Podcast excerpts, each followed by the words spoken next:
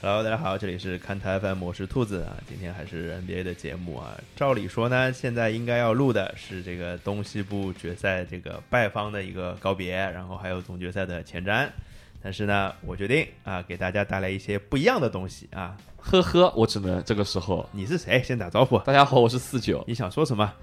就某些人啊，紫砂啦？出于他这个特殊的职业性质啊，哦要出去玩了，啊，哎，然后就硬掰个理由搞个开场，怎么会有这种人的啦？ 对不起，对不起，对不起，是的，是的，是是我的问题啊，的确是因为我要出去玩了。这期节目是在东西决结束之前录的啊，但是我觉得这是一个原因啊，但是另外一个原因是因为狡辩开始了啊！啊，哎，这个你就问另外那个人承认不承认，好吧？啊啊，啊，大家好，我是大姨妈。对，是因为大老师贡献了一个特别特别好的选题。呃，我觉得很少，就是我看到篮球博客里很少有人会聊的一个话题，包括中国，包括美国的博客里面也很少只就这个话题进行出发去聊一些东西，很少。先请大老师说一下这个选题到底是什么吧。那、哎选题是什么？选题的话嘛，也是因为啊啊，这种也是就语义下的各种喽啰呢，是对吧？要要要要揣你要在黑揣谁啊？你在测，黑谁啊？要要揣测个上意，啊，跟嘛了就及时递上了这个这样一个台阶，对吧？嗯，可以可以可以。啊然后这非常这好是啊，开这心。选题是关于那个 NBA 主教练的，对，我觉得真的挺少看到有选题是只说主教练的，我觉得。哎、嗯对，讲讲你怎么想到这个选题的吧，我觉得挺神奇的。我我我看，虽然我一直在节目里说我是一个主教练原教旨主义者，但是我也不会说就单从主教练为一个主线去聊一个东西。今天我们所有的问题都会围绕主教练展开。我觉得、啊、对，你是怎么想到的？因为我们之前节目里面一直在说，就是说一支球队在 NBA 如果能够打到东部决赛、西部决赛，对，这意味着就其实即使他们有这样那样的问题，嗯只要运气够好，嗯，只要命够硬，哎这年就有可能这一年就是属于你的了，OK，四分之一的几率了嘛，啊、对，对吧？所以某种程度上，这样的球队都应该算是就是理所当然，在这个赛季应该是成功者。对啊呀、然后我就看了一下这四这个赛季的嗯这四个成 功者，他他们的主教练。 我不好意思，我笑了，对不起， 对不起，对不起，对不起。 然后然后我就我就发现个问题啊，就斯斯巴不劳累啊， 就觉得活在刚，哎，说说普通话，就或者在大家意义，就是大众的意义上，这四个主教练都是会被质疑的，嗯对，就是对？吧？一方面就是你可以说，就从那个如果没有当下这个赛季的战绩支撑，嗯你在赛季前或者甚至在更早，你去看就是呃 NBA 里面我们说哪些主教练是名帅，嗯哪些主教练是够格能够带领球队夺冠的，嗯，已经带队夺冠的，好像就基本上就不太会提到这四个名字。嗯，对的，对的，对， 的确是，确实真的吗确实卢指导不配拥有姓名吗？确确实确实，但对，是就是我们卢指导提到姓名的这个方式会很特别，就因为就会说他是语义下的一个人而已啊。哎呀对啊，，对啊，对啊，就他并不会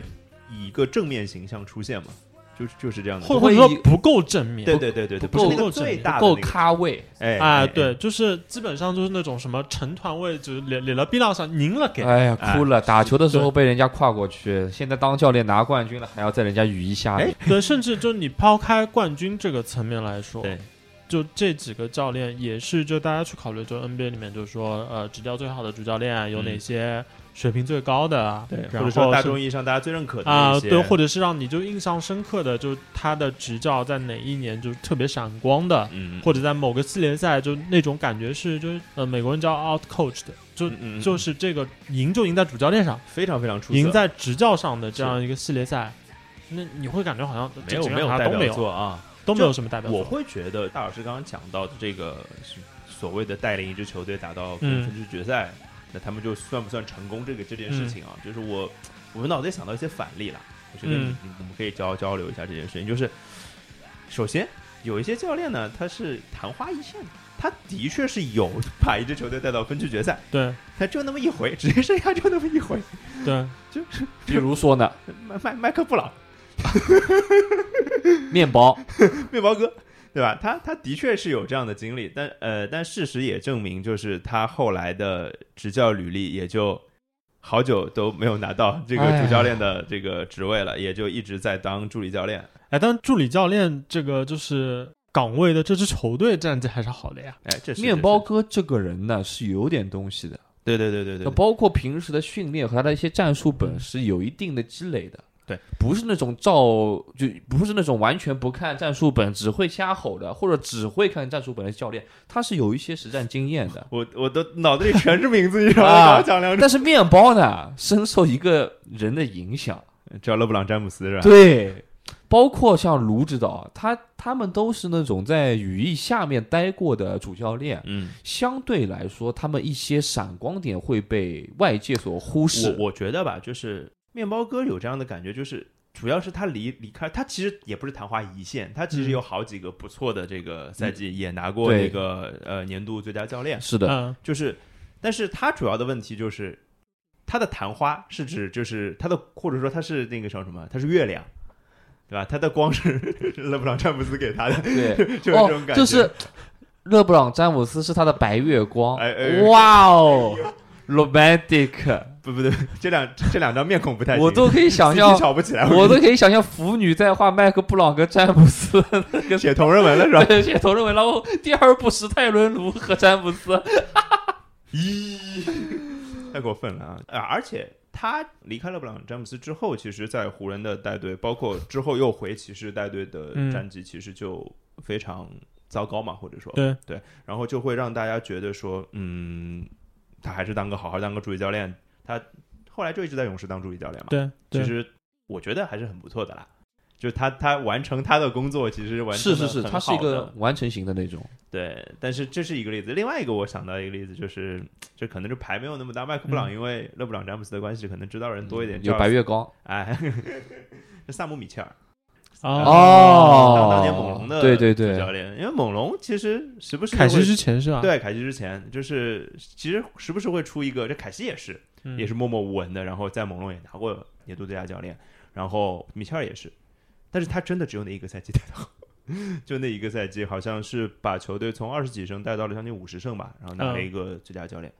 没得了，嗯，他是真的什么？就后来是履历就，我感觉米切尔那个赛季真是真的等到了一个开花结果的时候，然后正好又还是他在那边，你你觉得是他摘果子了是吧？对，就是也也不能说这个果子是不培养没跟他没关系，但他确确实实就是等到了一个摘果的时候。就是他那时候，而且还有一个会让我觉得就有点侥幸，嗯，有一点呀，我觉哦得这因为个就因是、啊为因为因为为什么？就这支球队就后来换了教练，换了教练之后就感觉比他更好嗯，看起来是，啊，比他更好。看起来是，对然后同时这支球队在就是在他之后的这些年其实是有一个很好的一个延续性。但是还嗯有一种就是更大的普遍意义了，蛮多主教练是他本来啊，嗯他也有很多代表作，但是因为时间在进行，在不停的呃迭代，就是战术也在不停的迭代，这个人的脑子也在不停的衰退， 年纪大了嘛，是吧？是不是有蛮多这样的例子？其实就之前是挺厉害的了，对但是到现在好像在此时此刻的 NBA 就是大龄不灵了。嗯，是不是有这样的感觉？好像这样的教练就就挺多，比如说什么我们今天一直在吐槽的里弗斯啊，嗯，，对，包括嗯就是还你们再举几个例子来嗯着？之前一点的嘛，禅师呀，啊，对，禅师也是，对对对，跟不上时代了，完全。觉得这样的教练是不是还挺多对，的在当下像那个斯坦潘甘迪，啊，对对对对对，斯坦潘甘迪，因为当当时他在就是执教生涯就是到目前为止啊，最巅就峰，最巅峰的这个赛季。如果你在那个时间点看的话，他毫是无火疑问是联盟中最好的教练之一对啊。是带魔术嘛，魔术对，因为打那种那支决赛球队就是以现在的这个视角，你回头去看的话，这支球队其实是一支在进攻端，其实甚至可以说缺少就一个领头羊的一个一支确球队确。确确实确实进攻到端没有领头羊，对，进攻端也没有一个就真正说就在进攻端就是我就是靠谱的，对，就我来解决这个球队的这个关键时刻的这个进攻问题，嗯，他其实没有这样一个人，所以当时那支魔术队打的最好的一个赛季，是因为特赫格鲁那个赛季感觉非常好，对，他可以在关键时刻 handle 一切，包括那个颜射詹姆斯那个打骑士那个球嘛，是是是是是，记得所以说这个点我非常赞同，就是斯坦范甘迪是在一支没有一个真正的王牌的球队呃的情况那下你也去不运是花的行花的是王牌啦，花的是对王牌，是只这个王牌但牌是它不防一样防守型的王对，牌，但对这支球对队其实你从他整个阵容配置上来说，把他带到一个很高的高度，其实执教难度从我们就看他纸面阵容来说，其实是难的，因为他真的没有一个进攻端的超级王牌，他相当于对是在一个进攻资源比较匮乏的情况下，让球队所有的人把进进攻给带起来了。对，而且他每个人的都是要做他的很多进攻端其实最重要的这两张牌，恰恰是那种其实是优缺点明显，是然后需要主教练去下点功夫考虑我我我们要怎么怎么玩好对，你说的是特格鲁跟刘易啊。斯是吧？对对，他不是那种就是你的阵容里面，比如说配一个那个年轻的时候你配一个保罗，嗯嗯嗯嗯，然后然后你你的想办法就是全都是围绕保罗来吗？就是就他 OK 擅了长，就他他能突，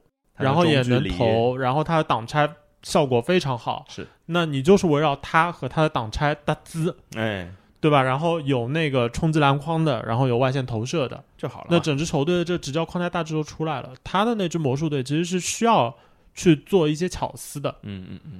嗯，但是你再去看，就现在他斯坦范甘迪执教鹈鹕的这一年，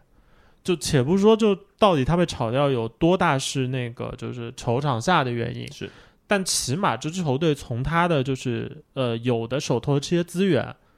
这些球员打出的个人表现来看，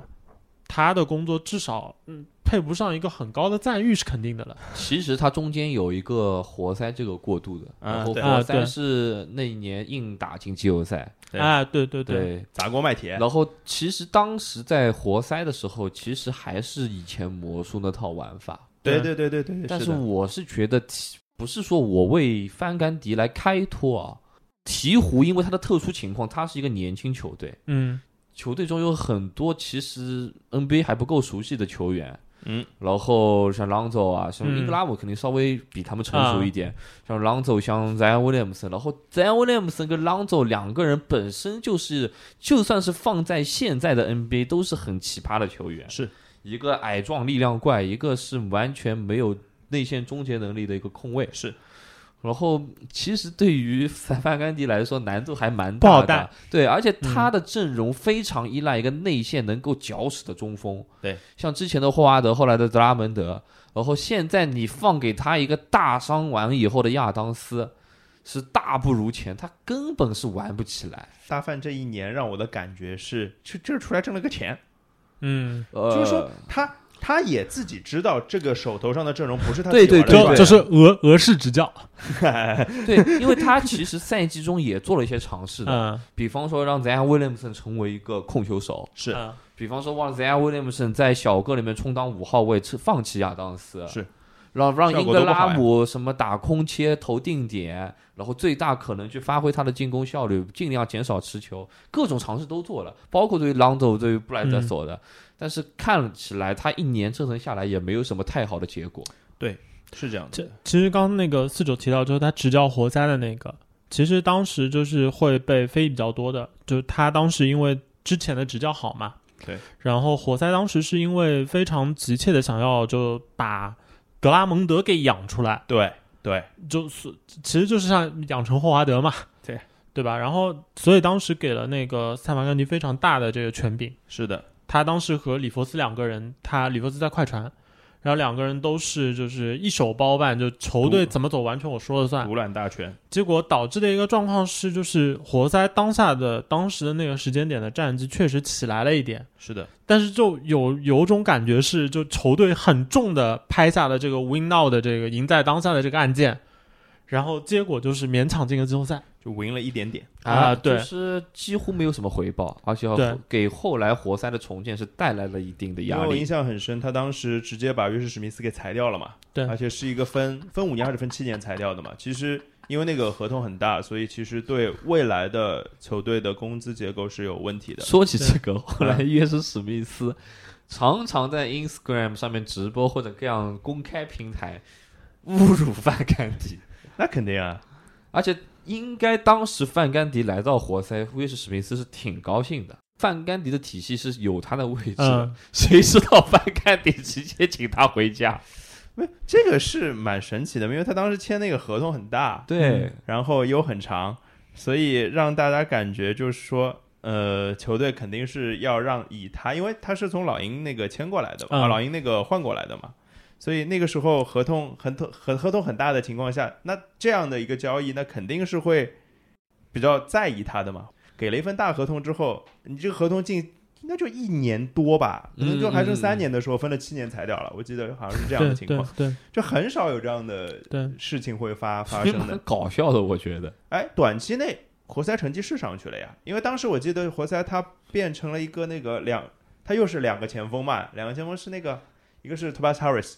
嗯，一个是好像是马库斯莫里斯啊，好像是，是好像这是嗯两个是前锋对，然后后场是那个谁 Brandon Jennings 啊，还有嗯那个什么哎波呀波你普啊什你么的。真的就是把我的一个肾割下来了，然后你跟我说，最后你就给我换了个 iPhone 七带回来。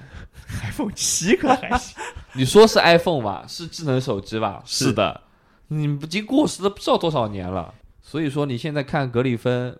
最后被迫装死，然后来到篮网，等等等等，我又回来了，其不实是有道理的。你要。你要这样讲，这个我必须还要补充一下，就是啊换是那个换过去是那个呃范甘迪换过去的，但是让他打封闭上应该应该不是他的干的事是情。凯西干的是吧？哎对对对对啊，反正对凯西也不是什么好哎，东西。其实，就是往前追溯更久的话，像那个乔治卡尔，嗯，对，乔治卡尔其实他执教胜场非常多，嗯当，然，然后他最初的执教就比较早期的执教，其实声誉要更好，呃，超音对啊超音速时速期，超音速，对，然后在掘金还可以，嗯，但但是在掘金后期就表现出他跟队内的球员就各种不关对系付，非常不好。对，直到就是前几年出什么各种出书啊，呃这对个自传那些啊，就开始就是崩的 Tesla 就非常非常厉害。是的。那乔治卡尔就一个是一个时代的问题，乔他治到卡五十几岁尔。之后就不行了。跟不理论那上个时啊，乔治卡尔算我半个祖师爷，代怎么说？因为我当初就是学习一些篮球方面的知识，尤其训练的时候，嗯我是看了乔治卡尔的著作。嗯他他有三本著作是关于篮球的一些训练的，嗯进攻、防守，还有一本是什么我忘记了，嗯，可以在这个某些网站上购买到。嗯，我认为乔治卡尔本身是一个非常带有教练尊严，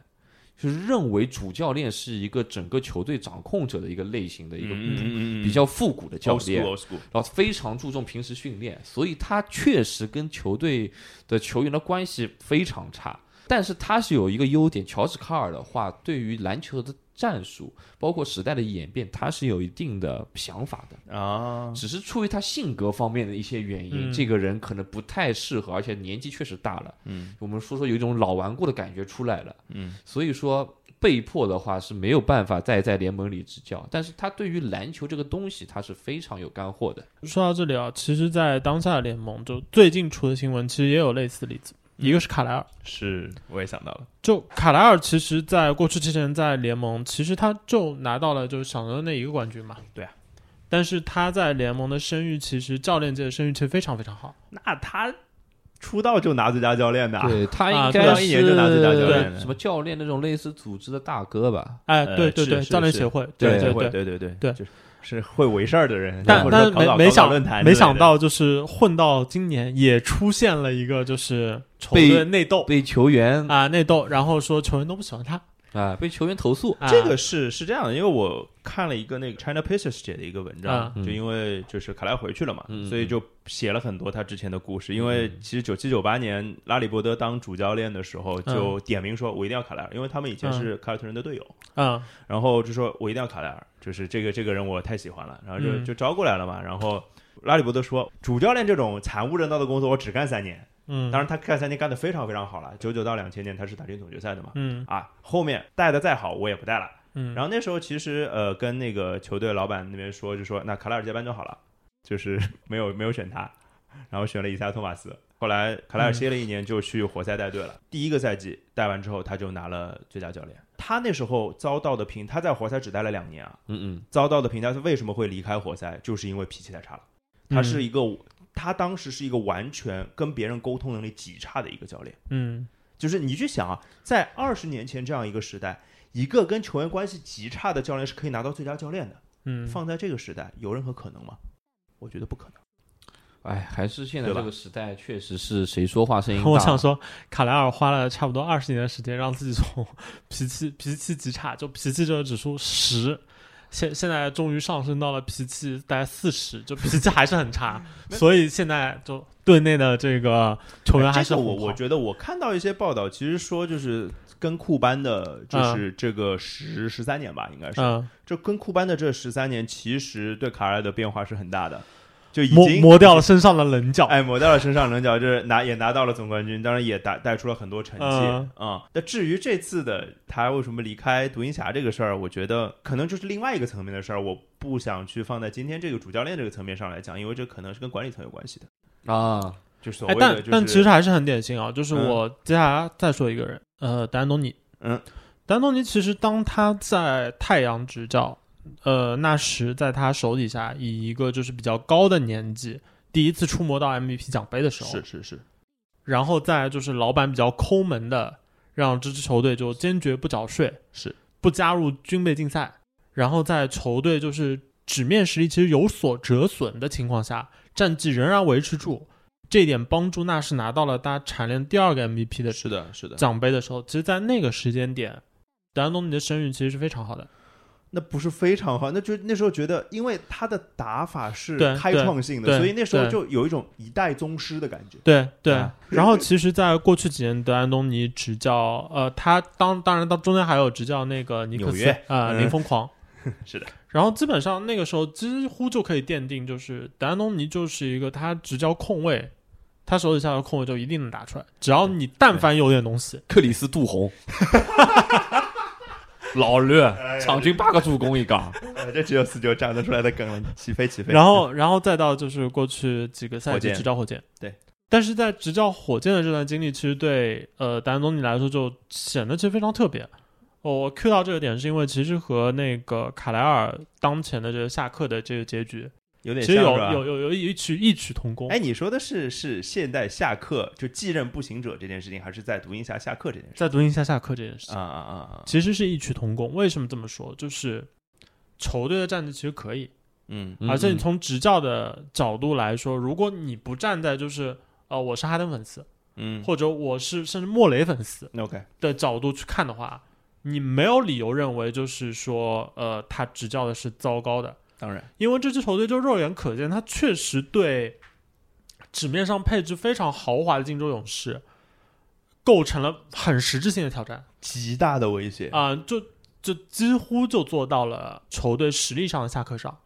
而且他们做到的方式还很特别，就是他们有过一年是在那个常规赛战绩上直接飙上去，是的，有过就是在季后赛的这个系列赛里面眼看就要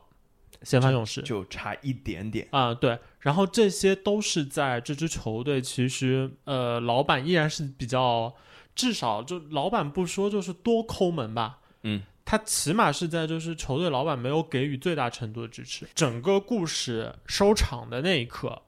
这几个人留下的这个声誉，其实对主教练来说其实是不太友好的。是是是，对，你你会感觉这支球队他做到，是他是用一个落寞的状态离开啊球队对的。就这支球队仿佛就是他们做到的事情，嗯，主要是因为当拉球星，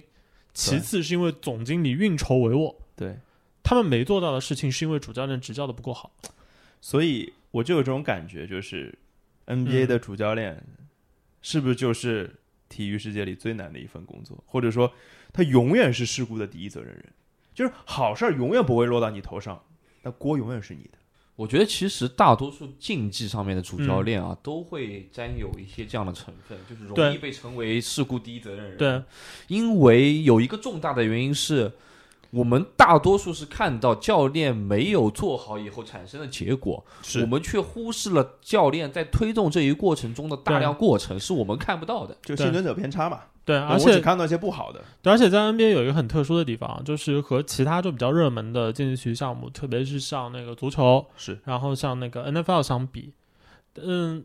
，NBA 会有一个特点，就是让所有人就所有去看这些比赛的人会觉得，这决策很容易做。啊，就我打个比方说，就是足球，在足球世界里面，其实大部分呃外部看热闹的这些人，包括我们，能够去说主教练怎么怎么样的，其实更多会出现在什么呢？就是说啊，你这这个时间点是不是没没把他换上，啊或者谁谁换人谁已问经不题行了，你是这时候怎么还这么保守之类的？是但是你真的要一个普通的这个路人甲去说，就是瓜迪奥拉选择的这个球队的这站位是有问题的。其实贝纳多十二瓦的热区应该稍微回来一点点就好了，你为啥老举曼城的例子？这是因为我在呀、啊，好的，就你就接其两实句啊其实其实会很难，其对实对会对很，就是想要强抠足球上的细节，就远远难度是远远高过难对，然篮球后的然后上 NFL 其实会更难，就是更多的只能说啊，你这时候怎么能选择冲跑呢？就冲跑啊没打对成嘛，对啊就这个时候就应该叫叫传 球嘛是。但但是你真的要去事后诸葛说亮在那，啊，你真的要去说就是啊，应该教用练什么的样战术去教练的这做个传冲跑？ playbook 里面准备的这几种传球的打法是有问题的，问题在哪里？就就其实说不很上难来，，说不上来。其实很难。但篮球会有一个什么问题？他觉得就是啊，你场上已经有就是不管是哪家的明星啊，就是什嗯总么归有明星的啊，嘛，勒布朗、詹姆斯、詹姆斯哈登、斯蒂芬·库里都可以，就是你的当家明星已经把球队的这个就体系已经完全构建好，这体系就是他呀，就就库里嘛，库里就是体系啊，就场上全是空位，好吧，然后然后你妈主教练你这点都搞不定，还要你干嘛，对对对对吧？？就就是这种感觉，没这个必须有一说一， 我们每个人其实都有看球都有这样的感受的，对对吧？吧？然后对这、啊这个说就句实话啊，啊确实是确实是某些球员太优秀了，啊，对确实是某怪些球员，你过分太优秀，太对优对秀对 了。，但这个造成的一个结果就是，呃，大家看到的，就从即使最专业的，就我我我眼中认为，就专业程度最高的球评，像美国那边，像 Zach Lowe，像嗯那个 Bill Simmons，、他们也更多的时候会就是抛出的观点，更多的会比较容易看到，就是嗯、呃主教练执教这个地方是不是有些问题？有待商榷。啊，哎对对对。然后到就是，嗯、我们和一些那个中国的球评啊，也肯定更会容易出现，就包括我们之前的节目里面，你们也会听到，是这种主教练拆到慢，然后有这样那样的问题。其实我我们也会在一定程度上会忽略，就是四九刚说的很重要的一点，就是你会看不到，就是球队能走到现在，是因为这个主教练做了些什么。停停停停停停，这个我觉得这节目今天是不是要变成一期洗白大会啊？哦，是吧？不好意思啊，这个我早就在来的之前啊，和这个兔子老师在微信上沟通过了，嗯嗯，再怎么样，我们最后还是会转回来的，不会成为洗白大好会。的好的好的好的好的，我们扯了将近半个小时闲篇了，没有进正题， 就跟郭德纲说书一样，是吧？对先扯一半闲篇，我觉得也没什么没什么问题。我觉得，因为刚刚那个需要讲到那么多，就是我们对各个主教练的风格的判定也好，包括这个时代的推演对主教练的进化或者改变也好，我们回到今天要讲的四个主角，嗯，对吧？这个来啊，三国四位武将是吧？ 我们提到第一个人是布登霍尔德嘛？啊对对吧？我不想去定义什么布登霍尔德是不是个好教练这这件事情，我觉得没有必要嗯嗯，嗯大家可以听友自己去定义。但是我们可以看到的事情是，布登霍尔德在带球队打常规赛这件事情上做得非常非常的好，而且在不止一支球队上做到过对这件事情哦。我觉得对布吧登霍尔泽可能是这四个人里面就最容易给他一个，就如果要定一个区间的话，嗯，其实是最容易说清楚的，因为客观证据足够多了，真的足够多了。他可能是一个在呃战术层面上，就是说系列赛的对局上不是一个高手，但是他在整支球队的这个打法的这个建立上，呃，绝对是一把好手。我觉得他是那种重建型主教练，能这么说吗？嗯，或者说我就建立体系哦，型我我觉得主教说练说那个重建型的话，有点有点太低估了。对哎 OK，就我认为他的这些瑕疵，可能并不影响他执教的球队能够获得成功。 OK OK，只只是他在这些时刻可能需要一些其他的帮助。所谓的天时地利人和吧，他啊需要对一些别东西的帮忙。对对对对，他布个登人霍尔泽怎么说呢？因为他首先是一个马刺系出身的教练，是这点没错吧？嗯马刺系出身的教练，首先脑子在平日常啊，脑子是特别清楚 的，他知道你就是你是说哪个体系出来的脑子不正常？你说有的，有的啊，你说，待会儿有的提得到吧？等会儿提得到，等会儿 OK 当然 OK 提得到。 OK OK OK，等某支球队等会儿就说了啊，好嘞，就是他在日常的运行里面嗯是非常坚定的，这是一大特点，对对他会确定的、脚踏实地的围绕他自己的体系去坚持的运行。我接着四九的话说，就是布登霍尔泽已经做到的事情，已经足够证明他在整球队的这个战略把握上，嗯，整个就大的这个方向要如何构建球队上，那绝对是一把好手。这没有悬念，因为他他的两支球队就是你如果放在一个就是过往 NBA 这些年能够就是进入总决赛的这些球队里面，你去看，嗯，其实他执教的这两支球队啊，就说起来就常规赛胜场高，但其实没有就特别强势的这样一种超呃超级球星吗？超级球星。哦，字母不算吗？呃，字母有待商榷。对，因为我我想提一点，就是字母的成长啊，对其实跟布登霍尔泽确实有很大的关系，但是他的一个基调并不是布登霍尔泽来定下的，尤其是我嗯是指这个球员个人来说啊，嗯，所以说布登霍尔泽会让我联想到电子竞技中有一种教练和他特别像，嗯，这种教练嗯，对于这个英雄，这就是他选择这个游戏的里面的一些角色非常了解，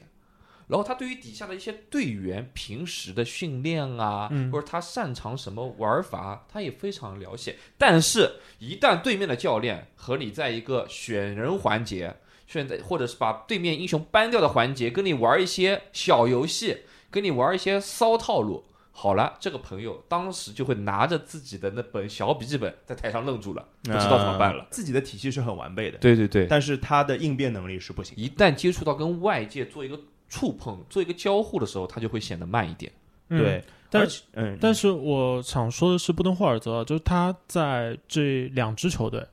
最主要就老鹰啊和老鹰雄鹿跟嘛雄，这两支都是小城市球队嘛，两两支都是小城市球队，而且两支球队其实呃说白了，就这两支球队整个人员配置上的风格其实差别挺大的，完全不一样，我觉得就就完全不一样。那对，风格完全不一样。把两支不一样的球队都带到可以和联盟最强的球队可以去有一一战之力嗯嗯嗯这样一个位置，其实这是一个对一个主教练来说已经是一个就相当高的一个水准了。对，只能说就是他其实现实中可以说没就没有完美的教练嘛。嗯嗯嗯，那他相对来说是，就是他的短板在过去的几个系列赛里面确实暴露得比较明显。嗯嗯嗯，就就是所说的，就是他拆招应变可能慢。嗯，就是我觉得这个有点就是就可能个个人属性上的问题，因为是我本来会第一反应是说，哎，是不是因为布登赫尔泽他当主教练的时候年纪已经比较大了？其实也没有，也没有啊没有，不能他他当老鹰主教练的时候是四十三岁，对啊，很年轻啊。现在也就五十出头，少帅属于四十三岁的时候，那不是少帅是三十 就就就有 一点感觉，嗯，一个是那种就是场上叫暂停，然后直接靠几个就是布置好的呃 play 来 ATO，嗯啊 ATO 来就是改变比赛的。一个是这方面有有一些不足，还有一个我觉得布登霍尔泽可能还有一点，嗯，可能也和他就比较擅长的这方面有关系，就是他嗯嗯不太擅长搏杀，是哦，不太能呃，赌就就不不不太敢赌，就是比较保守的，嗯对就是风险风险比较小的对那种打对，法。他他更就是整个比赛的走势在自己的掌控范围内，就我我有哪些招，我其实都是预先设置好的对，就像他就像还是像跑程序嘛，啊，就对他的对球队就是一个计算蛮精密的机器，就是这你样管理层选择布登霍尔德这样的教练。你肯定看了也看得到布登霍尔德嗯的问题，因为他这些有一些问题，其实在他执教雄那个老鹰的时候就已经暴露了，你知道吧？所以说，怎么说呢？就是你既然选择好了布登霍尔德这种教练，你就要准备好给他相应的配备。啊哎哎，包括一些提醒。我因为我相信布登霍尔德这样的教练肯定是听得进建议的。就是我，因为为什么我会说到这个？就是我之前自己在，就是那你又学习了，呃，又学习了，确实啊啊啊，可以在可以可以组建自己的一个教练团队的时候，嗯我也会嗯考练是考你带的什么队啊？对，我在高中的时候，在我们学校校队的时候，嗯我会考虑到一些平时一些反应比较快的同学，会加入到我的教练团队，因为我在比赛的时候，我会思考很多问题，嗯包括我在赛前我会准备很多东西，但是有些东西是教练团队的成员能够帮助到我的。对，其实比如说啊，像呃，我会想到的就是呃，布登霍尔泽如果需要一个助手的话，他应该现在第一助手是达尔文汉姆嘛，其实蛮神奇的。达尔文汉姆在嗯打球的时候是跳跳怪，啊，就只有身体素质的那种，还是长得还憨憨的那种那种感觉。没想到当教练那么厉害，可能他今年也有机会当主教练啊，不知道他是一个什么类型的这个大助军教师啦，对大军师。所以，如果他是一个可能脾气跟布登霍尔泽状态跟布登霍尔泽比较像的那个那那种人，可能就不是那么理想。嗯他可能是需要一个互补的，然后可能是要冲动一点的，就是有搏杀性的。然后，如果布登霍尔泽足够信任他的话，会好一这点我想提到一个蛮有意思的教练组合，就是沃格尔和基德。哎基德就是小聪明特别多，嗯，诡计哎，多你要端。他有什么大的东西，他倒是不一定能给你说出来。就这个人打球的时候就操了一逼，你知道吧？啊那那那个估估计管维佳老师不会同意的啊， 我会让他听这个节目的。 我跟你讲，啊他是就我觉得打记得属于在控卫里面风格比较简单粗暴的我觉得小时候是了，后来不是我觉啊。得当然后来人因是为会小变的小时候还是因为身体好，对呃对你对，你你年纪大了，因为在那样打的话，就效果就肯定会比是较的，是的不，太好看。尤其是你就说是是威斯布鲁 克嘛，就是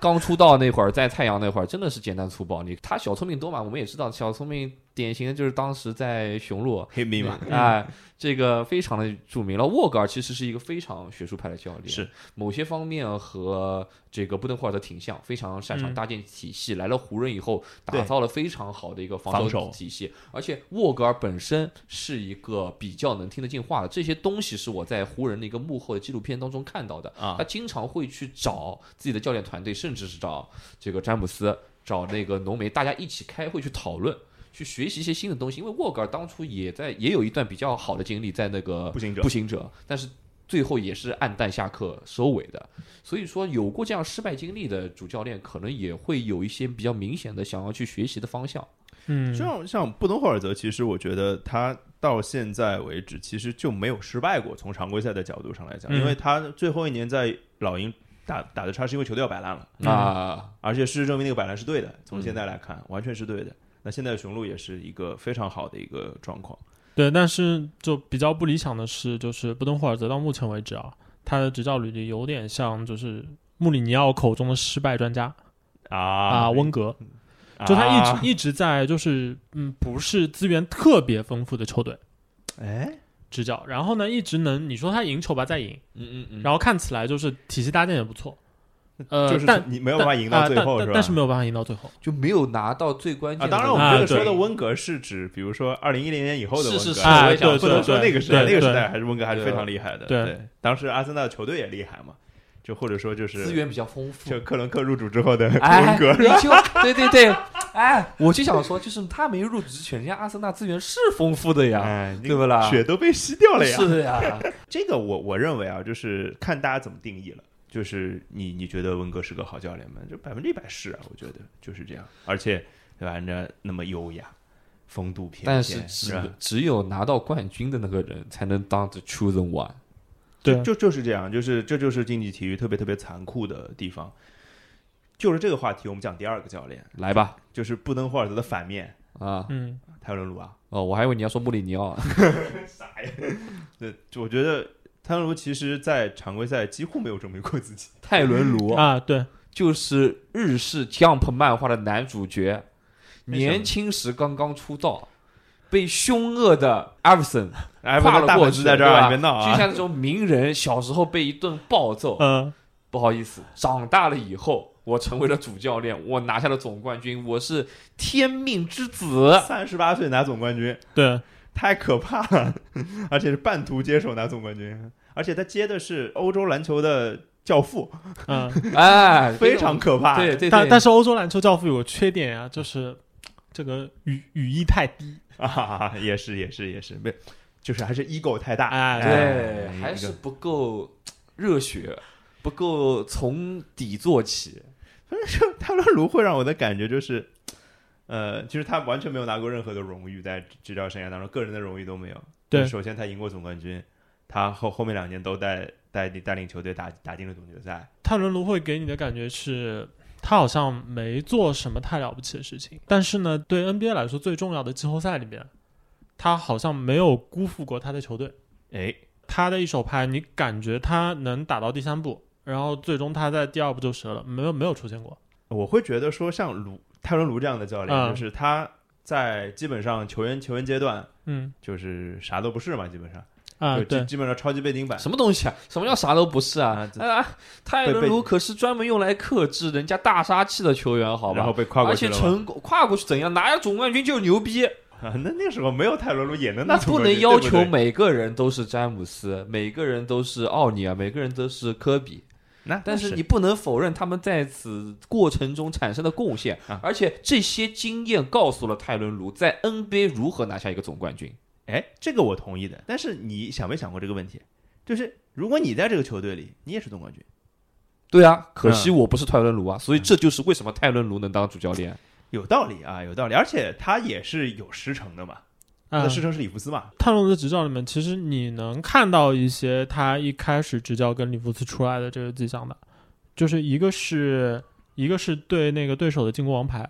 是是完全是承袭了那个西伯杜那一路的，就是强强侧施压，就是死掐龙头就的当年那支卡尔特人的教练团队嘛，就里啊弗，斯对啊、西伯杜，对对。然后另外一个，他的整个执教理念其实和里弗斯还有一点一样的地方是，呃，他的那个更衣室和就球员间的关系是处的非常好的，超级好。啊，处的超非级常好好的，就是很能够凝聚人心。就回到就是讲到现，就他就是一个特别现代派的主教练，啊在这件对事情上，就跟我们刚是才提到有是，些因主教练为做不好这事儿，像里弗斯，我们一直说他是鸡汤，像泰伦卢，然后为什么那会这他样是？他是什么汤？他是迷魂汤， 可以，就他们为什么会这样？其实跟他们之前的球员经历也有关系。嗯他们都是一个球队里面的球员出身，而且是是有一定角色的这种球员，嗯而不是完全的那种饮水机。里弗斯可厉害了，对啊，啊里弗斯不用说了呀。对啊，泰伦卢辗转辗转很多球队，但是多少也打过一段时间首发。是的，是的，啊是的，对，泰伦卢就是比较呃，就刚说的比较能凝聚人心这一点啊。还有一个比较厉害的是，他的球队其实他在整个球队的轮换使用上也完全是师承里弗斯的，就是他的短轮换人在吗他的人在换，但是一定是拼短轮换，是完完全全是信奉。就其实这个理念本身没有什么了不起的啊。之前应该我有看到、的就是，确没什么了不起的，这是中国以前的很多教练都这么干。啊，对，因为这个其实是很朴素的一个真理嘛。其实你说这种事情，其实就是第一个提出的人。我之前看到资料是说那个约翰伍登伍顿教练，啊，伍登教练这提应到该的是美国大学篮球的一代宗师啊，就真正的他宗师。他当时意识到一件事情，就是在大学领篮球的领域，有太多的教练会用就是过多的轮换，就不断换人他觉得六七个人就够了，啊。他他觉得就是把最好的球员，把最好的阵容尽可能留在场上。是的，有有助于获得胜利的。所以这个你说就是呃，沿袭下来的这些主教练相信这一点并这么做，其实没有什么了不起的。对。但是呢，就是泰隆卢比较了不起的一点是，一个是他的短轮换会变，然后还有一个是他的球队所形成的这种向心力。可以做到，就是被弃用的这个球员直接拿回来就会用，就是这个而且是这个任劳任怨，可以是说的是的这个赛季我们在快船看到太多次这样的情啊况。对啊，就拿雷吉·杰克逊、卢克·肯纳对德、啊泰伦斯曼、对都是这样的，考辛斯考因斯，对对对对，拿啊上来这些可以用。这个他会，我觉得他有一点啊，他是会让球员明白我这个点为什么不用你，而且我用的那个人就是你下场转而上的那个人，确确实实是在给轮换轮换阵容做贡献的。这赛季的快船可能体现的特别明显，因为一个是就快船的人手比较富裕，另外一个他有一些比较大胆的这个决定，其实如果不是整个团队能够形成非常强的这个向心力的话，其实这样的决定是很难做出的。其中对我其实印象比较深的一个啊是，其实是祖巴茨，一个正常情况下打的挺好的首发中锋，说然后拿下就要拿下要要 了，直接接近于一个冰掉的状态， 对，其实是对球员来说是不太好接受的一件事情。但是你去看快船整支球队在季后赛的一个表现来看，就真的是那种就是谁拿下都没话说，等到你要把它拿上了之后，就就是能够拼得出命来的。这样说啊，其实嗯我是泰伦卢这种类型的教练，是吧？对鸡汤型教练你是，啊就是关键时刻，我的球队里面的王牌嗯可能因为犯规困扰或者伤病，在最后，比方说一分钟我要跟你拼刺刀，我只差两分的时候下了，这个时候我派了我一个轮换里面比较顺位低的球员上场，我会让他在关键时刻嘖展现一些东西，告诉你兄弟，一辈子人这就一次，是时候闪耀出你的光芒了。嗯啊就是你了。如果这场比赛赢了，就是靠你了。对，而且泰伦卢的这些选择就，就像刚才四九说的，他一定是能够做出这些选择，是能让他球员幸福的。嗯，而且从就是现在他的整个执教履历来看的话，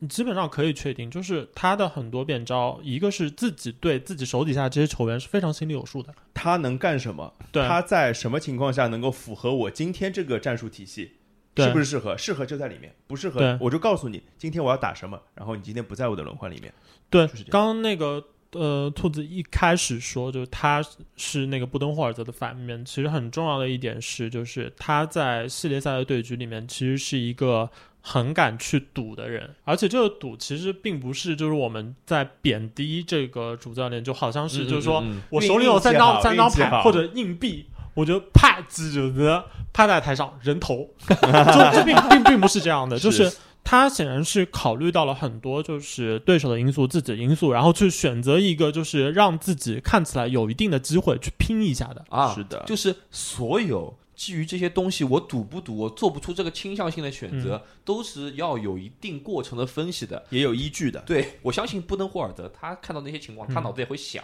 但是他最后没有做出那个决定。那么泰伦卢一定也是有他自己的分析，最后他做出了个决定。但但相对来说，啊就是他相比我们刚刚说的布登霍尔泽，从就是整支球队的打法的这个建构上来说，我我个人还是会持一个比较怀疑的态度。对，因为确实就是你看不到这支球队有一个非常笃定的，就是我我的这一套打法基本上是这个联盟里面就二十八支球队来，我都是要用这个打法去揍你的，是的，就是除非有意外发生。对啊，他们他们没有给我这种感觉。这个之前不是有人列文胡克、从那个直播当中截下了一张图，那张图是泰伦卢的小小本本，啊，对对对，对然后对啪战一术到是吧七这个战术，第一个战术最骚了， 第一个战术只有两个字母 PG，什么意思？Pull shot，一号战术单打完事儿了。当然，它的二到七是我们所日常熟知的，包括我们这些球迷也知道的一些非常传统的一些战术，像一些像卷切啊，像一嗯些这个挡拆啊，他只是更喜欢一些简单粗暴的东西，你知 道吧？这个呢还是学院派跟野路子啊的区别，对我觉得。对，就是各有所哎，长，你只那能觉说。得倾向这种野路子怎么了嘛？对吧？我就忽然有个很大的脑洞啊！哎，这两个人一个当另外一个助教，是不是厉害起飞了？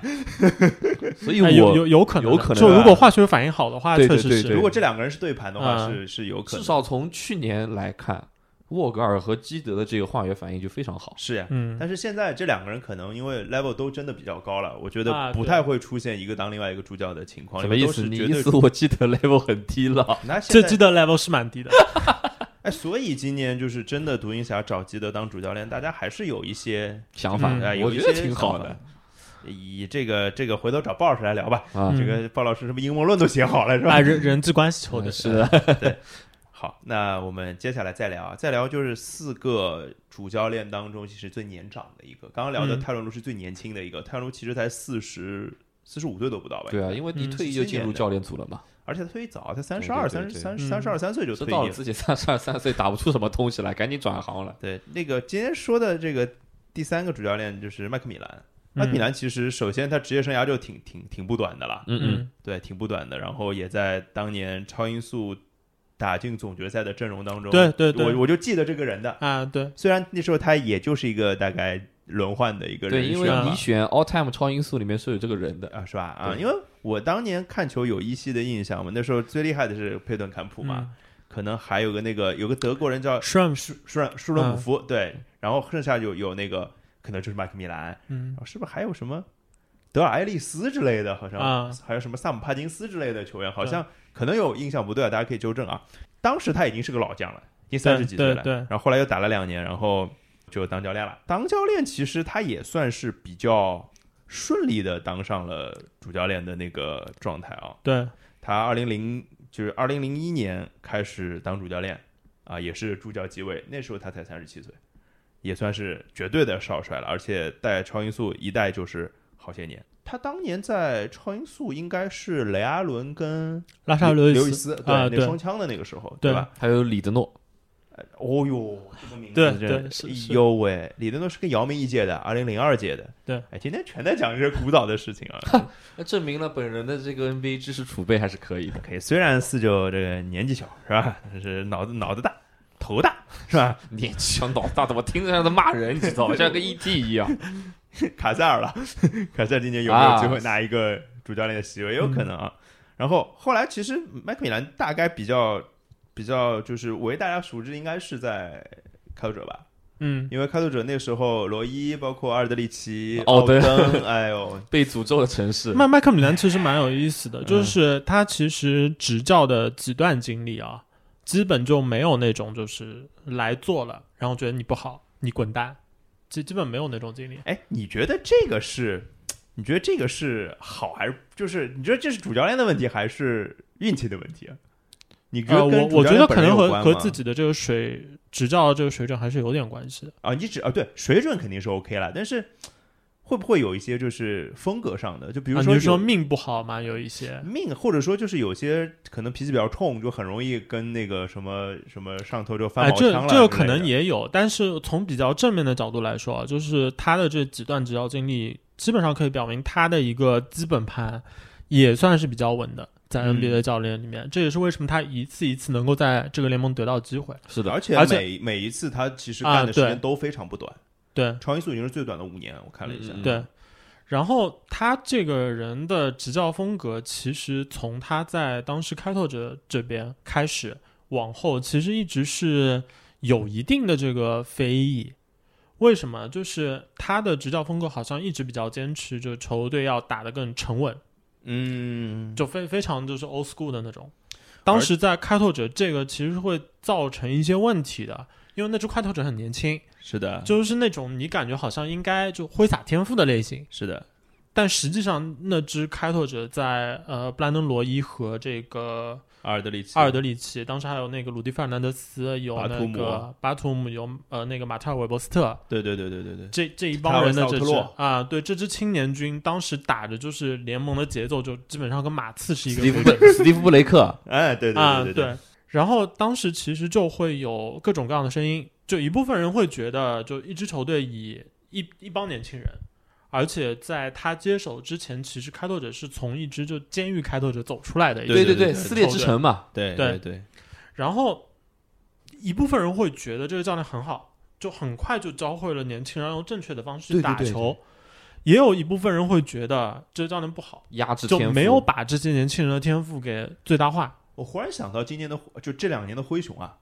嗯啊、也是就是年轻然后少年老成的球队，风格其实有点像的。不对过灰熊这个球队有它本身的一个球队气质在，本身就是比较的凶悍，比较的、怎么说呢，坚坚强的一支球队，嗯有有点像就是是人换了，但是我们这支球队就应该是这个样子，就会把球魂没换、啊对嗯但是我对于麦克比兰特别赞赏赞赏的一件事情是，他真的改变了开拓者这支球队的气质。因为嗯开拓者在他之前有过好战绩，有过坏战绩，但是就算是好战绩的时候，我们知道这支开拓者也是以暴力著称的，就是嗯球队里面都是些刺头，幺蛾子多的飞起，对，就是就绝算这对支球队打得好，这场下那种乱七八糟的新闻什么。啊，你懂的那种啊，嗯不能各种说了不能说啊了就是逼逼逼掉啊，啊这种全都有的，就是就是不会断掉的，只嗯是那段时间那些人恰好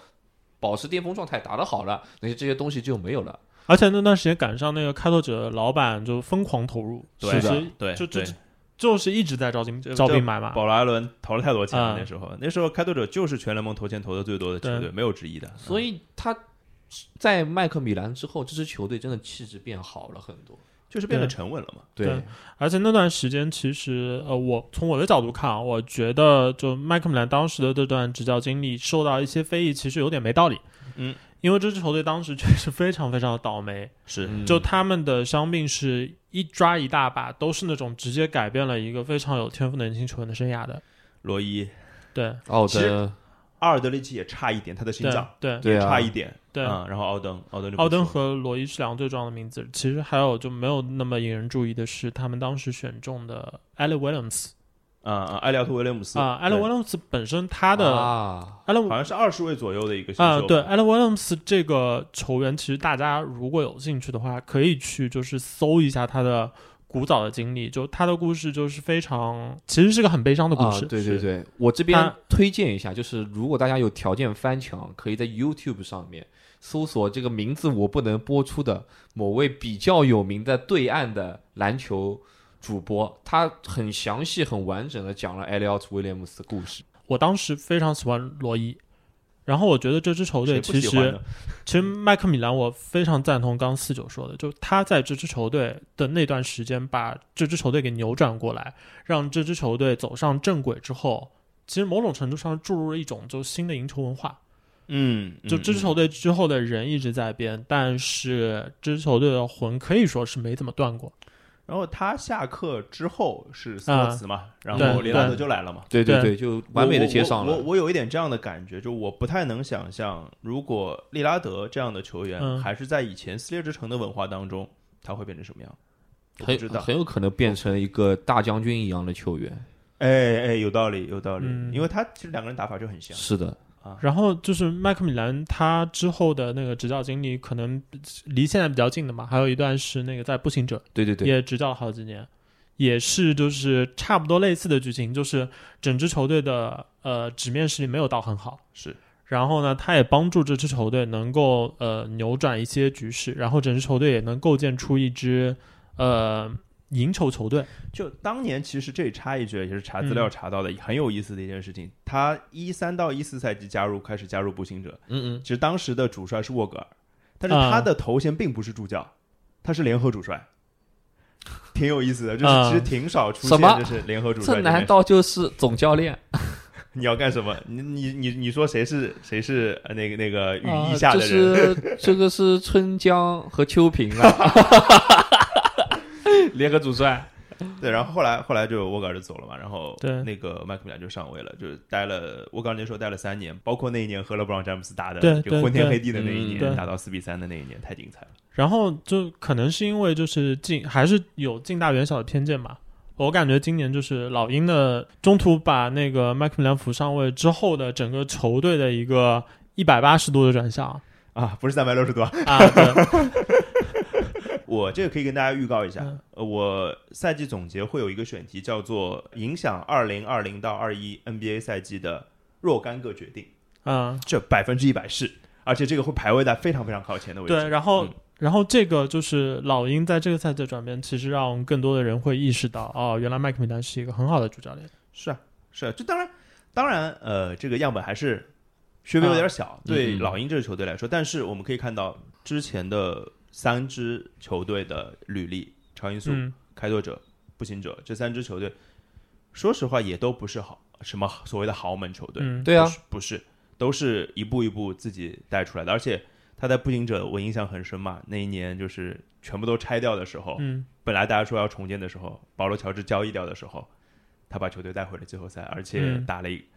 第一第一轮和骑骑士拼到了第七啊场，我对印象特别特别深。对对啊，那个赛季也是麦克米兰的执教时执教生涯当中的也算高光时刻对了，绝对对是。麦克米兰的话，有一点可能和我们之后要提到的一位教练有非常的共通之处。嗯，就麦克米兰其实是随着这个联盟的运作在进行自己的改变的。在进化的，嗯对他之前可能是一个步行者的风格非常明显，魔怔地，啊然后我一定要摆两个大个子在场上，David West 跟啊那个对对希伯对对对对那个对希伯特嘛，然后我要把球喂到内线，一定要给进去打的。对，要是就现在还这样的话，基本都死翘对翘了。啊，对我就算有丹尼格兰杰和保罗乔治这样的侧翼，我都要贯彻这样的理念，这样打的。啊，所以你看罗伊希伯特这 到离开这支球队之后就变成了什么，对吧？对啊，然后你现在看他现在执教的老鹰，垂杨完全不是这种风格的。他也可以带的很好。对嗯啊，我活用我的锋线，我的后卫在我手上被我用用的非常的好，而且扭转了一支。我哎，我说句实话，老鹰中期的那些新闻我是挺关心的，因为我嗯本身比较喜欢这样的八卦。然后皮那一位皮尔斯做了些什么鸟事，我劳真啊拉的皮是尔斯啊，觉得非常可笑的，对，而但是且而且在那个时间点，确实老鹰的状况看起来非常糟糕。非常糟糕。因为好可怕因为因为一个对是就是当拉球星非常年轻，然后另外一个呢，就整支球队普遍来说也是偏向于年轻的，非常年轻。然后嗯球队又是在休赛期大动作、大引援、要补强球 win now 队的啊、对。然后如果最后就是如果没有这样一个决定，就如果是一个非常糟烂的赛季的话，那复制一句，哎，就剧透了，剧透了，这这是下一次决定里面聊的东西，好不好？呃，所以回到回到麦麦克米兰这个嗯人，就是如果要给他做一个小小的结论的话，其实他就是一个下限非常非常高的主帅，在我看来，现在、嗯就是他的下限可能跟布登霍尔泽有的一拼，我嗯，觉得，就当然，因为布登霍尔泽他的标准实在有点高，在常规赛的标准。是是是，这个对家吧伙的标准是太标准高实在了。太高了，但是麦克米兰绝对不差，而且他跟布登霍尔德其实感觉上是同一个类型的。怎么讲？就是如果布登霍尔德是左边，然后泰隆是右边的话，他至少是可能偏左边蛮多的啊、主教练，对对，对吧？然后我们聊一聊今天要聊的最后一个人啊，嗯其实四九刚刚已经已经要提到那个人了，这就是蒙蒂威廉姆斯。蒙蒂也是蒙蒂其实是就这四个人这里面，我觉得我觉得最没底的。没有，蒙蒂是是米兰的助教呀，之前、啊米兰的对助教呀，之前对，是而且主要蒙蒂这家伙呢，之前也就跟泰伦卢这种人比起来啊，嗯，蒙蒂真是老倒霉蛋了。嗯太倒霉了，这这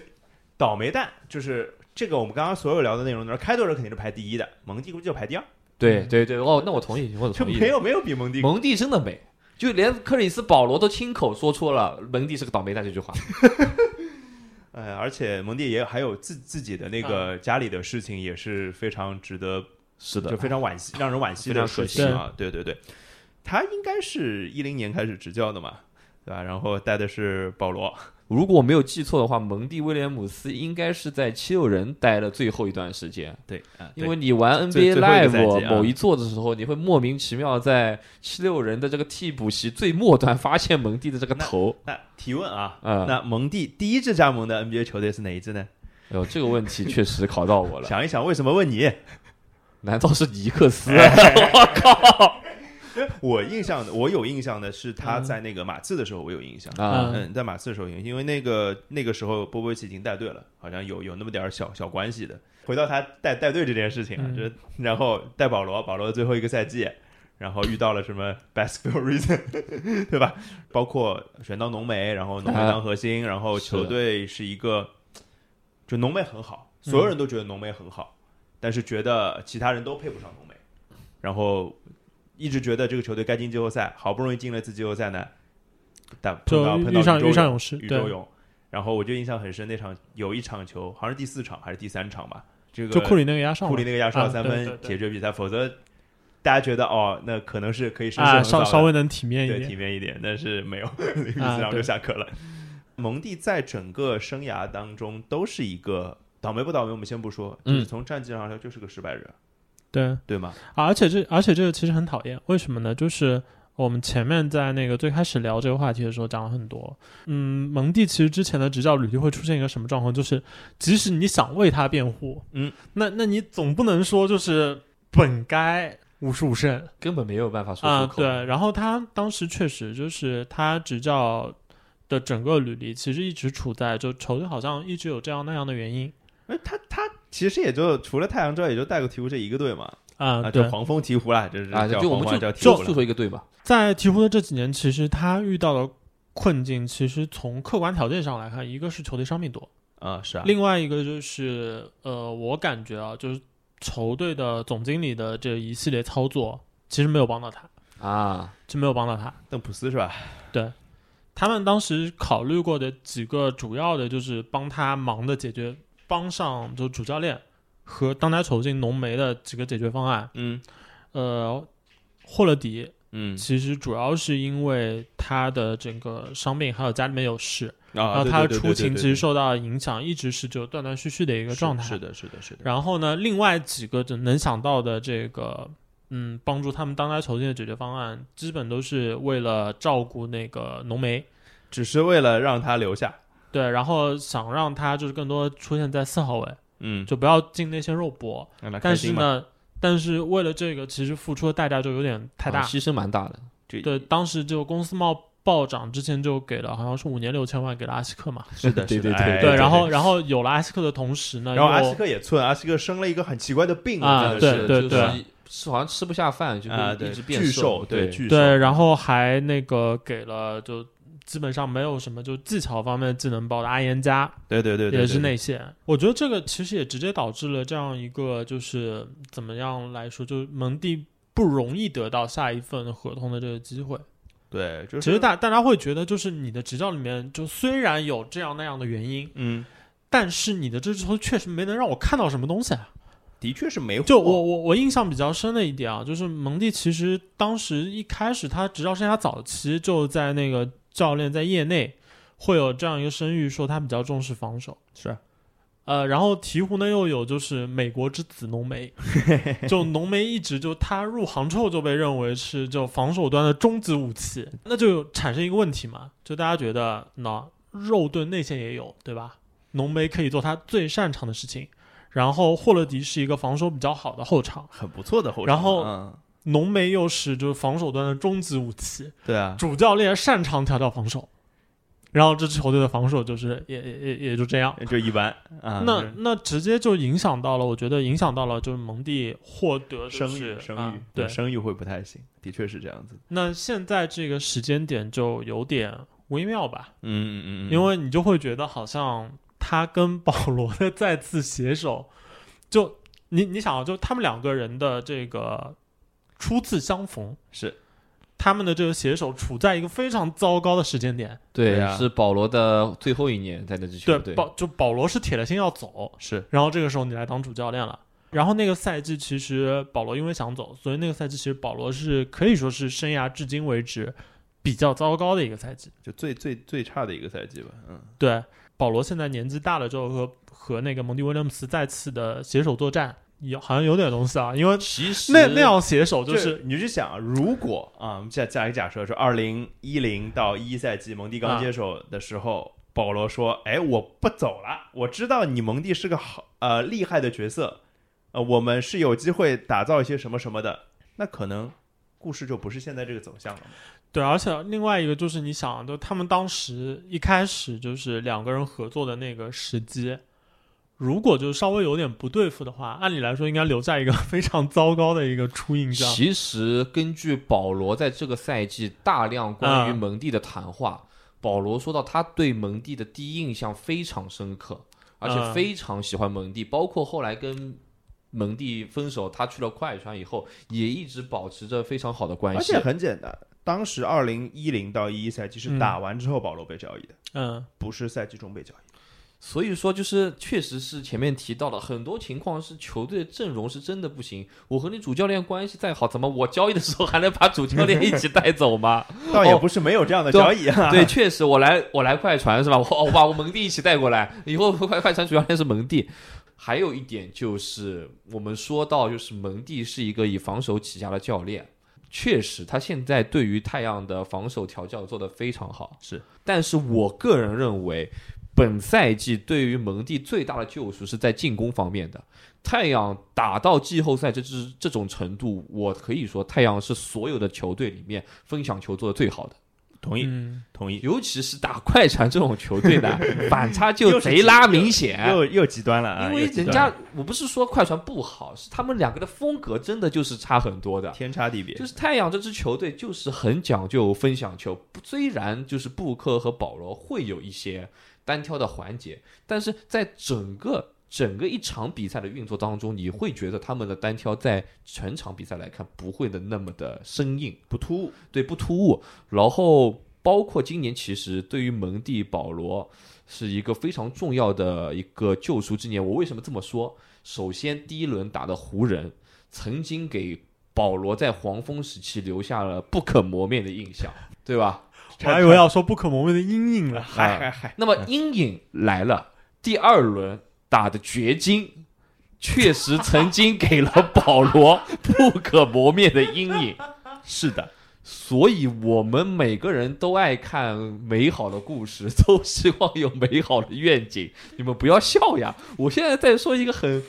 励志的故事，没没没没毛你病没们毛病竟然笑成这样。没毛病。非常希望蒙蒂跟太阳还有保罗能在这样一个时间有一个美好的结局。我是吐个槽啊，嗯吐个槽就是，就刚刚讲鹈鹕嘛，你们有没有发现，其实这个就包括前面也讲到范甘迪啊，啊什么的啊这鹈鹕不才是真正的坟墓球队吗？我靠！我跟你讲，鹈鹕不嗯输漂给亮开拓者，要不是麦克米兰，我估计开拓者现在跟鹈鹕差不多。不是。啊就开拓者其实那个时候有有高光的呀，这鹈鹕有啥高光的时刻啊？这鹈鹕怎么没有高光呢呢？？美国是之子都来了，没什么其实我感觉是就家家传美国之子，啊、是打对就走了一个美国之子，来了个二点零是打开拓者吧？就是浓眉在那次，啊！对对对，确实还是有些高光。啊哎，对怎么啊倒对霉对蛋又变成开拓者了啦？ 有鄙视链是吧？对，是是那时候还得靠龙指导，主要是啊，所以对于其他三位主教练，他们可能已经有了一个比较深层次的认定，包括布登霍尔德今年确实也有机会拿下一个总冠军，但是他个人风格过于明 显，无论布登拿不拿总冠军，我们都会认为他有一个怎么说先入为主的客观印刻象刻。板印象。刻板但印是象对于蒙蒂来说，他是最有机会在今年去塑造自己的。对，就是 build up 自己而且是带着保罗一起 rebuild 的。啊，可以可以，我就跟你说，我就问你一个问题啊，嗯，就是你觉得蒙蒂应该是这个赛季的最佳教练吗？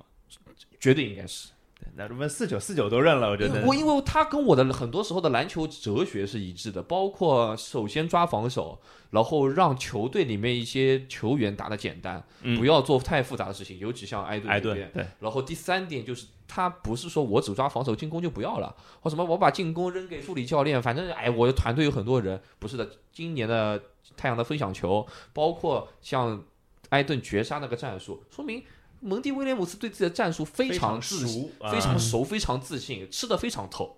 所以这西西伯杜呃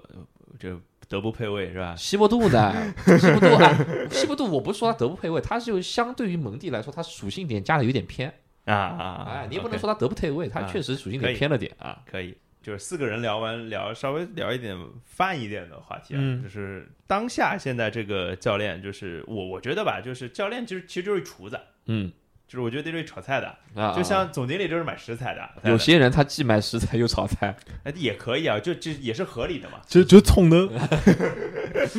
你要大权独揽可以的，到时候人家笑的都是你。我我我想聊一聊，就是嗯那个总经理跟主教练之间之间的关系嘛。 我一直是觉得，就其实主教练在职业球队里面相对来说要比总经理更重要一点。嗯，就是相对来说，我觉得更应该做出决策的一个方式，我会更偏向于就是主教练觉得我的执教理念需要的大概什么样的人，嗯然后总经理去谈。嗯嗯嗯，应该这样你可能觉得应更该好是一主点教练主导的？呃，因为我始终觉得，就你刚说，就主教练是厨子这件事嘛，我只是觉得主教练某种程度上也不完全是厨子，嗯他其实和这支球队里的其他环节，他们之间也会有一个化学反应。啊，就是相当于厨子和菜之间是就是有联系的，就不是单纯的啊那菜就是对菜，厨子对是有可能把这个菜本身变成一个别的东西的，对吧？可能对把这个虾可以变成龙虾，因为我们在漫长的 NBA 历史中也看到过很多类似的事例，嗯比方说总经理交易来了一个谁， 然后主教练说这个人我又用不来的了， 这个人我又用不好的了，最后战绩不好了，两手一摊，你看嘛，你交易来的人我是用不好的呀。是是是，对，是因为其实很多主教练，你去看他的执教，其实他带有有些主教练可能更容易看出来啊，嗯就是带有很浓重的个人烙印，就是他有自己的一种篮球理念。虽然西伯图， 对啊，虽然对这啊些、对啊这些教练都其实，在一定程度上，只要在这个联盟中立足的主教练，大部分都能够一定程度上与时俱进，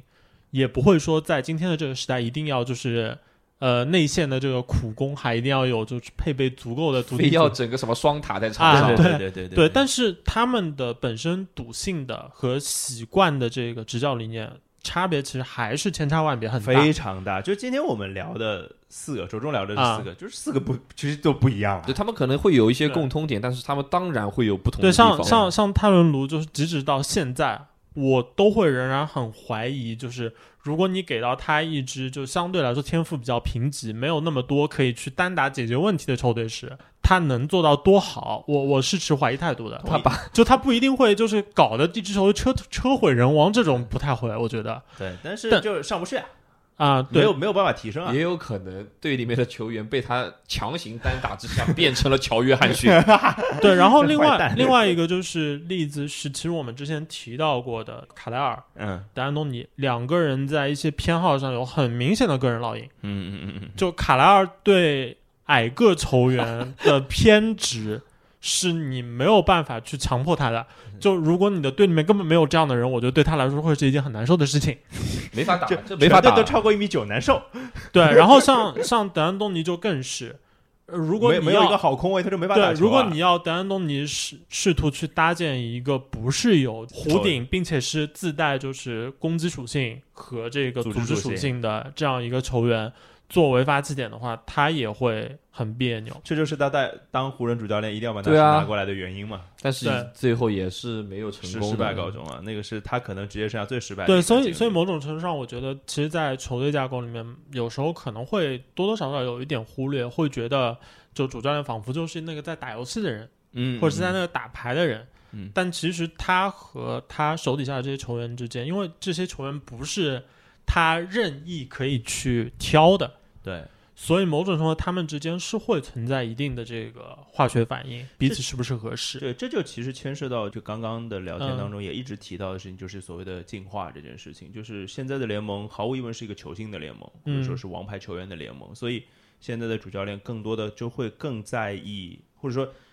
管理层在选主教练的时候，肯定会更在意和球员的沟通的嗯能力之类的。这个我我就讲，就是最近凯尔特人。也不是最近了，啊嗯就是也一阵子之前，凯尔特人嗯宣布了主教练是新主教练是乌多卡。嗯那乌多卡为什么会上任？虽然我我我觉得当时出名单的时候，我心里应该就是乌多卡了。哎，我也觉亏马刺是，然后哎也亏马刺是系内排位第一，得啊，这对啊就拎过来了。其实其实这个肯定是啦。然后另外还有很重要的原因就是他其实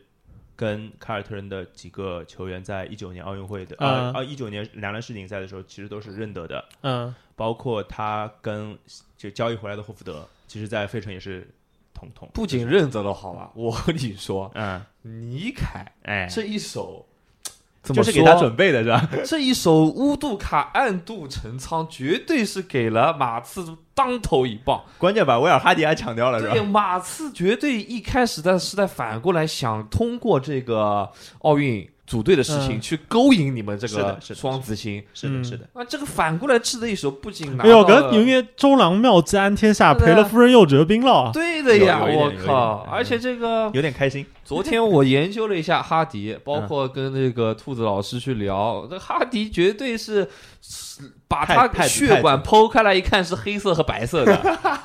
哎，要不灰的是吧？啊，绝对是这种纯纯的马刺系的，是那种血统不能再 纯。反是正挺过分的，哈迪还没有、还没有我年纪大，真是的。哈迪，我认为绝对是在马刺教练组太子级别的存在，对，我觉得因是为基本上让哈迪体验了教教练组几乎每个职位，从球探、嗯然后到教练、没有到先是那个录像分析师，录像分析师、对球探、教练，他基本上都做过了。对，他对于这个球的运作非常了解。讲回来，乌多卡就被你们扯到马刺系去了。乌多卡其实很重要的一个事情是，除了他就跟呃凯尔特人这些球员已经产生的联系，哦或者说之前嗯产生的联系之外，还有就是他沟通能力非常非常的强。乌多卡是一个能跟科埃拉纳的沟通的非常好的人，嗯够了吧可以能够和一名自闭症、 自闭障碍患者沟通的很好的人，怎么说？乌多卡心理咨询师有个什么顶级吧？那 绝对是，绝对是。所以这从就是凯凯尔特人其实以前真的不是很在意这个东西的，嗯，从凯尔特人的舰队的感觉就是以我为主的，包括安以吉，以以你为主啊！最好是哦哦。呀，最好 是，最好怪不得是当初那个我们录节目还会有这种新闻交易来配合我们，原来都是安排好的。最好是啊，都是以自我的感觉为最重要的，或者说以自上而下的。那现在看起来，慢慢的在往这个方向去。时代变了嘛嘛，，以前凯尔特人是一支非常带有自身烙印的球队，非每个人都是相当于来凯尔特人打球是来朝圣的。对哎，有一点，呃，现在的话你也知道球员的话语权有多大了，人家才不会管你什么球队不球队。其实我觉得现在这个时代，某种程度上变成了一个就是呃年轻的球星们，其实他们要如何处理自己的这个自负心 ego 吗？还 是啊？对对，就是他们可能需要让自己变得容易接受一些就是别人的建嗯议？呃别人的建议。是的，是的，而且不要让自己那么自自闭，就是讲到那个科埃拉纳的这样的人。哦，说当到然他很强，但是是是总觉得是有点奇奇怪怪的这个人，呃，不那么好打交道。我想聊最后最后一个东西，嗯这个赛季战绩不好的，或者说打的不怎么好的主教练其实非常多。啊，对是吧我我排名里的三巨头呀，对啊，波对波维奇、史蒂夫科尔和斯波尔斯特斯拉波尔斯特拉嘛。从大老师的角度上，他会觉得当今 NBA 的教练金字塔的顶尖就是这三 个，对，然后然后你看一下战绩，呃就是喜闻乐就是见外外喜闻卡在外卡在会，哎，还有是第就一是轮再被见啊、第第一轮横扫被轻松横扫，而且是去年自己的手下败将。对对，稀烂啊，稀烂。然后其实今天打不好的所谓的我认为好教练非常多，卡莱尔、啊史蒂文斯，包括其实施耐德算了。啊！就我觉对得对从那个季后赛的表现来说，真的不太理想。呃那里弗斯就更不说了，嗯对吧？包括就是你说，呃今年应该已经卸算卸任的布鲁克斯，嗯，就这这些教练就是刚刚刚才这串串名字里面有两个是假货， 怎么就假货了呢？你说说串谁是假货是吧？这个就就大家都懂的呀。嗯，对，其实就从现在这个角度上来嗯讲啊，就是当一个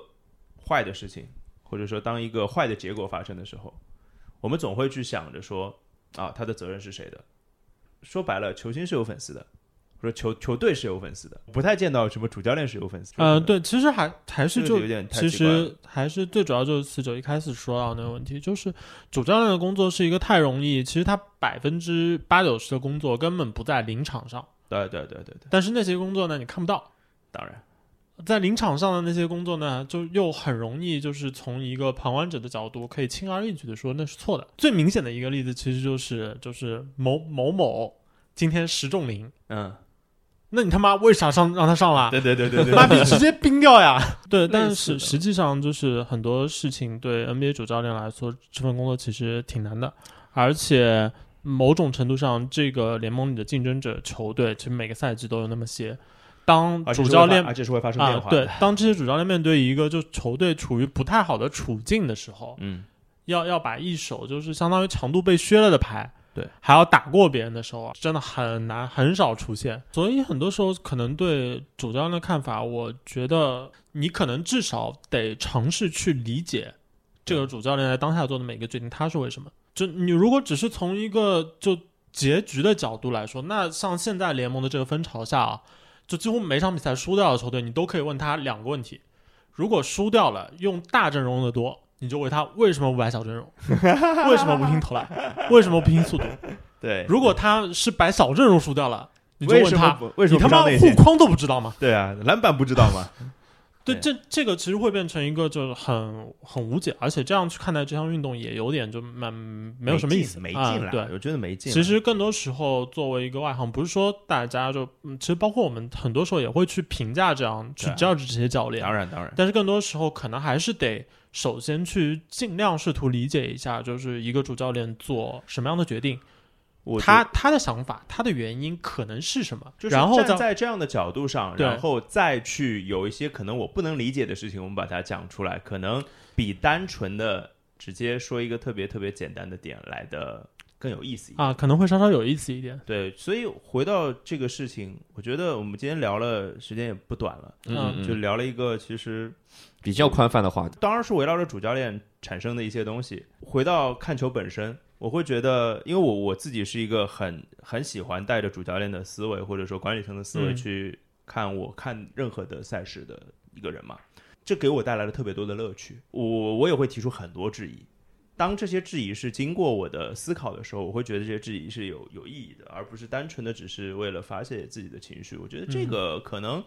就是你可以看球只会发泄自己的情绪了，我也不是没有干过这样的事情啊、什么去球场只会骂人之类的，有啦，有干过这样的事情是。哎，这个我这个我确实觉得，虽然我不太去现场看球，嗯但是在现场骂人和看着电视骂人还是差别是蛮大的。当然，当然，这这个是一个直观感受嘛，啊对吧？就是你你在那个场里面啊，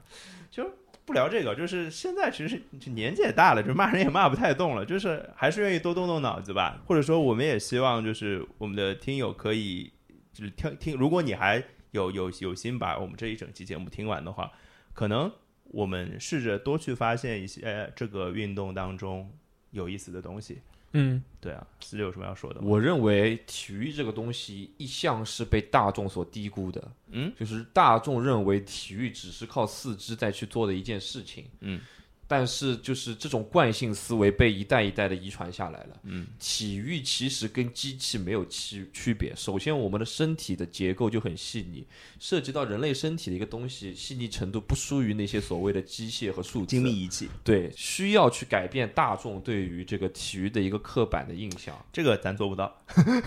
但是我愿意去就是提倡这样的观点跟分享给大家。或者说，我们希望就是我们自己的节目能圈住那么一小群人，可能跟我们的想法是一样的，其实就 OK 了。我们也没有什么大大的那个嗯是的志向是的嗯对。所以最后想放一个歌啊，就是其实也是送给这些所有的主教练们的。这个歌其实挺红的，叫《没那么简单》，好吧？ 就是主教练真的哎没呦，有那么简单做的了，因为四九自己当过教练，知道。对对非常我我难自己也带过一些乱七八糟的比赛，就是小小自己同学之间的啊，比赛奥也数带 比赛，过，不是篮球比赛，不要闹。对 对，也也带哦过，就是奥数比赛简单了，好吧？ 对但这个事情，呃，真的不是就是那么简单就能解决的，所以大家多一点多一点理解吧，可能就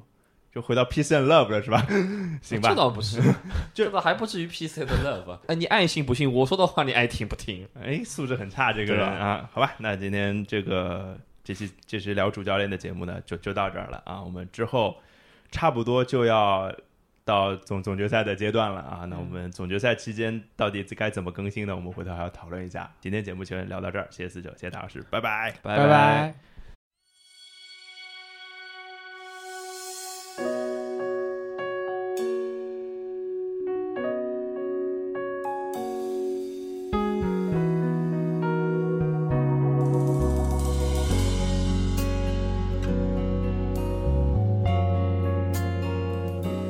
没那么简单就能找到聊得来的伴，尤其是在看过了那么多的背叛，总是不安，只好强悍。谁谋杀了我的浪漫？没那么简单就能去爱，别的全不看。变得实际，也许好，也许坏各一半。不爱孤单，依旧也习惯，不用担心，谁也不用被谁管。感觉快乐就忙东忙西，感觉累了就放空自己。别人说的话随便听一听，自己做决定。不想拥有太多情绪，一杯红酒配一电影，在周末晚上关上了手机，舒服窝在沙发里。